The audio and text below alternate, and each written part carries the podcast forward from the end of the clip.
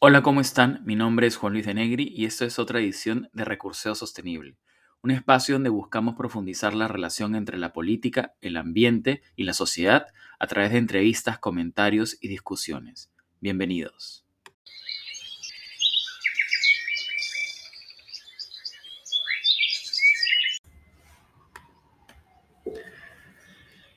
La semana pasada conversamos sobre la participación en los procesos de monitoreo ambiental como una respuesta a las limitaciones de la participación en los procesos de decisiones ambientales en general en los proyectos mineros, en vista a la actual crisis política y ambiental y social que vive el Perú debido a la paralización de algunos proyectos mineros. Hemos observado el modelo Quellaveco como, como un elemento positivo de solución de interacción de liderazgos regionales para transformar las dinámicas políticas y sociales que permitan generar licencias y que habiliten el desarrollo de proyectos de gran envergadura como los proyectos de minería. Y hemos visto la respuesta del monitoreo ambiental como un intento de generar un lenguaje común a través de la ciencia y empoderar a las autoridades locales y a los actores locales otorgándoles la oportunidad de participar en espacios científicos que les permitan conocer cómo funcionan los proyectos mineros y las limitaciones de esta salida, ¿no? Las limitaciones que aún persisten en el diseño y en la aplicación de sistemas que residen netamente sobre conocimiento científico sobre los conocimientos locales y que no generan espacios de gobernanza democrática que permitan empoderar y legitimar a las comunidades como socios y actores esenciales en el desarrollo de proyectos mineros. Hoy día me gustaría atender una respuesta política desde, el aspecto internacional que se ha diseñado justamente para suplir y para comprometer a los estados de la región en seguir trabajando y desarrollando nuevos mecanismos y formas de democratización y de difusión del conocimiento y de la información ambiental, así como el desarrollo de, mecanismos de acceso a la justicia y la defensa de aquellas personas que justamente están liderando sus esfuerzos en las comunidades locales como los defensores ambientales. Se trata del Acuerdo Escazú, un acuerdo que fue propuesto por Chile en el marco de CEPAL y que ha sido negociado por todos los países, que lamentablemente ha sido recibido de manera em, controvertida en algunos de los estados este, de la región como por ejemplo Perú y el mismo Chile. En Chile se retrasó la suscripción del Acuerdo de Escazú por, cuestiones políticas, de la misma manera que en el Congreso de la República el Acuerdo de Escazú ha sido encarpetado por ser considerado como una puerta para ONGs y otros actores a distorsionar los procesos de decisiones ambientales y a mermar la soberanía nacional. Chile, la semana pasada, aprobó el Acuerdo Escazú y se incorpora como uno de los países parte. El Perú todavía está en pausa. Y hoy día vamos a ver los antecedentes del acuerdo, la naturaleza de este acuerdo y por qué creo que debería ser una, que es un acuerdo esencial para el avance de los derechos y el desarrollo de la participación política directa en las decisiones ambientales. En principio, este no es un acuerdo que fue inventado el día de ayer. El acuerdo surge a raíz de la Declaración sobre Derecho al Desarrollo de Naciones Unidas del 86, la Declaración de Estocolmo sobre el Medio Ambiente del 72, el principio 7 y 10 de la Declaración de Río sobre el Medio Ambiente y Desarrollo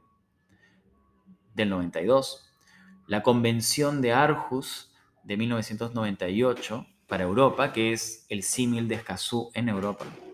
la Iniciativa de Transparencia en la Industria Extractiva del 2005, la Conferencia de las Naciones Unidas sobre el Desarrollo Sostenible, Río más 20, donde 22 países Latinoamérica y el Caribe firmaron la declaración sobre la aplicación del principio número 10 de la Declaración de Río sobre el Medio Ambiente y el Desarrollo en América Latina y el Caribe, que justamente encargaban la elaboración de un acuerdo como el Acuerdo de Escazú, la decisión de Santiago del 2014, que justamente también desarrolla la aplicación del principio número 10 sobre la, de la Declaración de Río, ¿no? y la Agenda 2030 para el Desarrollo Sostenible, específicamente el Objetivo de Desarrollo Sostenible número 16.7. Entonces hay un trasfondo de práctica internacional que respalda y que básicamente trazaba la línea para que los países de la región elaboraran un acuerdo que desarrollara y mejorara los estándares de participación y transparencia y acceso a la información y justicia ambiental en la región. Este acuerdo ha sido desarrollado en el marco de la CEPAL y ha sido negociado por los estados, pero en paralelo nosotros observamos que en el caso del Perú, este acuerdo responde a una problemática, a una necesidad. Y esta necesidad se condice con las evaluaciones que el Perú ha recibido por organismos internacionales que justamente han atendido y han revisado nuestro sistema de participación ambiental y nuestro sistema general nuestro sistema de gestión de gobernanza ambiental. En principio, por ejemplo, OCDE ha considerado que la participación de los actores interesados en la gobernanza de OEFA, por ejemplo, dicen, dice, dice, dice la OCDE,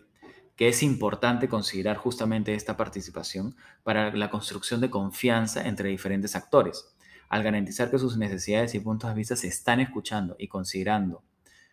el incremento en general de la transparencia, independencia y la influencia política de la institución y del sistema de promoción de cumplimiento ambiental más ampliamente. Entre estas opciones que podrían considerarse figuran la inclusión de un representante, fortalecer la participación de actores interesados en la elaboración de los instrumentos regulatorios y solicitar la retroalimentación sobre los informes públicos. aquí claramente la OCDE, en su reporte sobre cumplimiento regulatorio y fiscalización en el sector ambiental, del 2020 nos está dando una señal clara. No, es, no hay suficientes mecanismos de acceso y participación política en las decisiones ambientales que tienen incidencia directa sobre la vida de las personas. Adicionalmente, el estudio OCDE sobre políticas públicas de conducta empresarial responsable en el Perú del 2020 no solo se hace referencia a la necesidad de mejorar los mecanismos de participación, sino que dice, y cito, esto incluye salvaguardar las vías de acceso a la información ambiental, los procesos de participación pública y el acceso a la justicia ambiental a través del sistema judicial. El gobierno debería priorizar la ratificación del Acuerdo Escazú como primer paso para garantizar estas protecciones. Finalmente, en relación al, al esquema jurídico, la Declaración de Estocolmo es clarísima en su principio 11, sobre, sobre cómo las políticas ambientales de todos los estados deberían estar encaminadas a aumentar el potencial y el crecimiento actual o futuro de los países en desarrollo. Es decir, todo el sistema internacional de protección ambiental está orientado y está consensuado con el desarrollo y el crecimiento económico de los estados suscriptores. Es decir, no podemos pasar normas ambientales que vayan a mermar sobre el desarrollo económico y el desarrollo social de los, de los Estados miembros, como se argumenta que, dice, que Escazú quiere hacer. Mucha gente dice que Escazú es un instrumento para justamente impedir o frustrar eh, los proyectos extractivos en el Perú, ¿no? Y detenerlos, ¿no? Pero las declaraciones ambientales contradicen esas afirmaciones. Eso también se encuentra en el principio 21 y en el principio 7 de la Declaración de Río. Y finalmente el principio 10 de la Declaración de Río, de la cual el Estado peruano es parte, nos dice clarísimamente que el mejor modo de tratar las cuestiones ambientales es con la participación de todos los ciudadanos interesados en el nivel que corresponda. En el plano nacional, toda persona deberá tener acceso adecuado a la información sobre el medio ambiente de que dispongan las autoridades públicas, incluida la información sobre los materiales y las actividades que encierran peligro en sus comunidades, así como la oportunidad de participar en los procesos de adopción de decisiones. Los estados deberán facilitar y fomentar la sensibilización y la participación de la población, poniendo la información a disposición de todos. Deberá proporcionarse acceso efectivo a los procedimientos judiciales administrativos, entre estos el resarcimiento de daños y los recursos pertinentes. Este principio justamente es el que ha sido la base para el desarrollo del Acuerdo de Escazú, que trata a más detalle los estándares que los estados deberían cumplir para poder implementar esta decisión. Tenemos que también considerar que en el derecho internacional los estados, a través de los tratados, no violan su propia soberanía De acuerdo a la sentencia del caso Wimbledon, por ejemplo, la Corte Internacional de Justicia dice, la Corte se niega a considerar que la celebración de un tratado en que el Estado se compromete a realizar o abstenerse de realizar un acto concreto sea una renuncia de su soberanía. Por el contrario, el derecho a asumir compromisos internacionales es un atributo de la soberanía. Entonces, las personas que dicen que a través del Acuerdo Escazú el Estado peruano está cediendo su soberanía, es un absurdo para el derecho internacional, porque para el derecho internacional el ejercicio de la soberanía no se cede nunca de manera absoluta, es más, se, puede recuperar, y además, justamente el acto de comprometerse y entrar en una relación obligacional internacional es un ejercicio pleno de la soberanía estatal. Yendo directamente al fondo de la materia, ¿no? al acuerdo en sí. ¿Cuál es el objeto del acuerdo Escazú? De acuerdo al mismo texto, dice, el objetivo del presente acuerdo es garantizar la implementación plena y efectiva en América Latina y el Caribe los derechos de acceso a la información ambiental, participación en todos los procesos de toma de decisiones ambientales y acceso a la justicia en asuntos ambientales. Es básicamente una transliteración del principio 10 de la Declaración de Río. El acuerdo cubre el, el, aspecto del acceso a información ambiental, la generación y divulgación de información ambiental, la participación pública en los procesos de toma de decisiones ambientales, acceso a la justicia en asuntos ambientales y finalmente la defensa, eh, el estado de los defensores ambientales. ¿Quiénes son los beneficiarios de este acuerdo? No? Porque se dice mucho que va a abrir puertas para las ONGs y para actores internacionales que van a venir a frustrar los proyectos locales. De acuerdo al texto, los beneficiarios son el público, que se entiende como una o varias personas físicas o jurídicas y las asociaciones, organizaciones o grupos constituidos por esas personas que son nacionales o que están sujetos a la jurisdicción nacional del Estado parte. Es decir, el Acuerdo de Escazú pone una limitación clara. Toda, todo organismo, organización, ONG, asociación que quiera acceder a los, a los mecanismos que el Acuerdo de Escazú plantea o quiera acceder a los derechos que el Acuerdo de Escazú está desarrollando, tienen que ser entidades constituidas y que se rijan bajo el derecho de los estados parte. No pueden utilizar el Acuerdo de Escazú organismos internacionales que no están constituidos en los estados parte. Eso no es una forma de ceder soberanía, más bien es un, es un claro, es una clara determinación por parte de los diplomáticos que negociaron esto que están señalando, queremos que aún así asociaciones participen en estos procesos de decisiones ambientales, estas asociaciones también tienen que poder ser controladas por las leyes de los estados, por las, las leyes soberanas de cada uno de los estados. Adicionalmente, por personas o grupos en situación de vulnerabilidad el acuerdo entiende como aquellas personas o grupos que se encuentran en especiales dificultades para ejercer con plenitud los derechos de acceso reconocidos en el presente acuerdo, por las circunstancias o condiciones que se entiendan en el contexto nacional de cada parte y de conformidad con sus obligaciones internacionales, ¿no? Esas son las personas que están en situación de vulnerabilidad.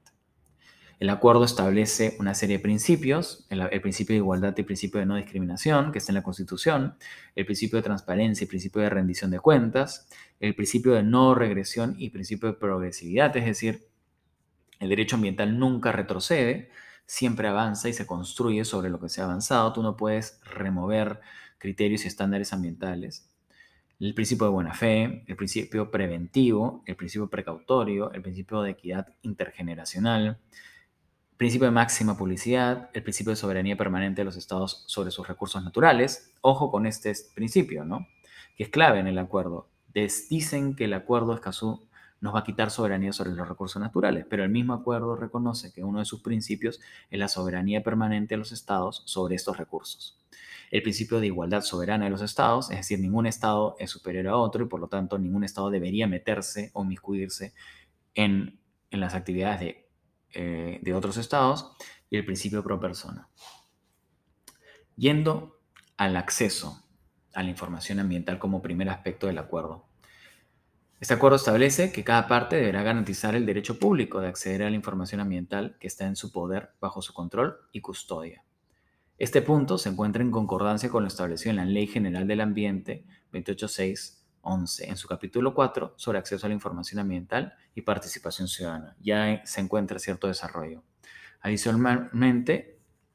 establece que el ejercicio del derecho al acceso a información debe comprender solicitar y recibir información de las autoridades competentes sin necesidad de mencionar algún interés especial, es decir, cualquier ciudadano puede acercarse y debería tener la capacidad de pedir información, ser informado de forma expedita sobre si la información solicitada obra o no en poder del Estado, y ser informado sobre el derecho a impugnar y recurrir en caso, en caso te decían no entregarte la información, ¿no? Otro punto importante es que la información ambiental deberá ser entregada sin costo, siempre y cuando no se requiera su reproducción o envío, es decir, se te cobrará una tasa por lo que costó entregarte esa información, para justamente no generar barreras de acceso. Lo que se busca y lo que se quiere en, este tipo de instrumentos es cimentar la confianza de los ciudadanos en las entidades ambientales y en el Estado en general. Porque justamente las actividades extractivas generan asimetrías políticas y económicas en las zonas donde operan. Y lo que les, el, el rol del Estado es establecer condiciones para que esas asimetrías se corrijan una vez que se enfrenta, una vez que se recurre a las autoridades. Esto está regulado en la Constitución Política y está también regulado en la Ley de Transparencia y Acceso a la Información. Es decir, el Acuerdo de Escazú no contraviene, sino más bien desarrolla y especifica en el aspecto ambiental la aplicación de estos principios que ya están regulados en otros instrumentos normativos. Cuando la información solicitado, parte de ella, no se entrega al solicitante por estar en el régimen de excepciones establecido en la legislación nacional, por ejemplo, el Estado puede negarse a entregarla lícitamente. Y esto se encuentra, está en concordancia con la misma ley de, transparencia y acceso a la información que establece las excepciones. Ojo, notemos que en el acuerdo de Escazú, que permite la aplicación de excepciones, es decir, mm, el Estado puede, se reserva el derecho a no entregar cierto tipo de información si es información sensible, cumpliendo los mismos requisitos que cada Estado determina. Y en el caso peruano, las excepciones se aplican de conforme a los artículos 13, que es la denegatoria de acceso, 15, que es la información secreta, 15A, información reservada, 15B, información confidencial, y 15C, la regulación de las excepciones. Y eso está en la ley de transparencia. Entonces, nosotros, el acuerdo de Escazú no va a violar el derecho peruano y la soberanía peruana, sino más bien va a incorporarse al sistema jurídico peruano de manera concordante con el cuerpo normativo que ya tenemos en materia de acceso a la información. Otra de las formas, de otro de los artículos que el acuerdo de Escazú introduce que es importante y que es muy relevante en el caso peruano, es que se puede aplicar como excepción al acceso a la información, como excepción al acceso a la información, la, causal refería a la seguridad nacional. Y el acuerdo de Escazú lo dice textualmente. Cuando ser pública la información afecte negativamente la seguridad nacional, la seguridad pública o la defensa nacional, el acceso a la información podrá denegarse de conformidad a la legislación nacional. Es decir, que el mismo acuerdo empodera a los estados y les dice que ustedes tienen suficiente discrecionalidad para en caso ustedes determinen que cierta información es tan es esencial y ah, está vinculada a la seguridad nacional, seguridad pública o defensa nacional, ustedes pueden negar esa información. Entonces, dicen que el acuerdo Escazú es una puerta para que las ONGs y organismos internacionales intervengan en los asuntos peruanos y nos impidan tomar decisiones de manera soberana sobre los recursos naturales. Sin embargo, el mismo acuerdo establece que a los estados como entidades soberanas capaces de poder negar información en base justamente a la seguridad nacional. En relación a la generación y divulgación de información ambiental, el acuerdo lo único que establece es que cada parte deberá fortalecer la coordinación entre las diferentes autoridades para garantizar, en la medida de los recursos disponibles, ojo, que las autoridades competentes generen, recopilen, pongan a disposición del público y difundan la información ambiental relevante para sus funciones de manera sistemática, proactiva, oportuna, regular, accesible, comprensible y actualicen periódicamente esa información. No solo basta que la información esté disponible, sino que es importante, y esto es un elemento que Escazú incorpora, que nos trae, es importante que los estados mejoren el tipo de información en disposición, que no simplemente den información, sino que la calidad de esa información sea útil. Y en todos los casos, estos estas compromisos se aplican de conformidad a la regulación nacional. Dice también, las autoridades competentes procurarán en la medida de lo posible que la información ambiental sea reutilizable, procesable y esté disponible en varios formatos, ¿no? Haciendo hincapié que mm, el Estado está obligado a dar buena información. Y este acuerdo justamente va a dar, obliga a los estados a que den buena información en relación a los ciudadanos. Por ejemplo, nosotros hemos visto hace unos meses atrás que hubo un derrame de petróleo. Una empresa conocida, Repsol, tuvo, un incidente y generó un derrame de petróleo en las costas peruanas que ha tenido un alto impacto sobre los pescadores de esa zona, sobre la fauna y flora del, litoral peruano. Los pescadores o cualquier ciudadano tiene la capacidad de recurrir a las autoridades ambientales y exigir y solicitar esa información y que esa información sea digerible y sea entendible. Y este compromiso es un compromiso que el Estado obligaría, el, acuerdo de Escazú obligaría al Estado peruano. Adicionalmente, sobre los procesos y la participación en los procesos de decisiones, el Estado, eh, el acuerdo de Escazú establece de manera clara también que la participación del público, que los ciudadanos tienen que tener una participación abierta, inclusive en esos procesos de toma de decisiones, que tiene que ser una, una participación eh, que en todas las etapas posibles, desde el inicio de la toma de decisiones, de manera que las observaciones del público sean debidamente consideradas. No obstante, el acuerdo de Escazú dice que este, esta participación no necesariamente es vinculante sino que al menos se debe considerar y se debe incorporar en los procesos en las distintas etapas. Y eso está en relación con el último diagnóstico del Banco Mundial sobre minería en el Perú, que también señala que se tienen que mejorar los mecanismos de participación de toma de decisiones, en la toma de decisiones ambientales, en relación a los recursos extractivos. Y lo dice también la Comisión sobre, sobre Desarrollo Minero Sostenible, que también incluye e incorpora críticas al sistema de participación pública en la toma de decisiones ambientales.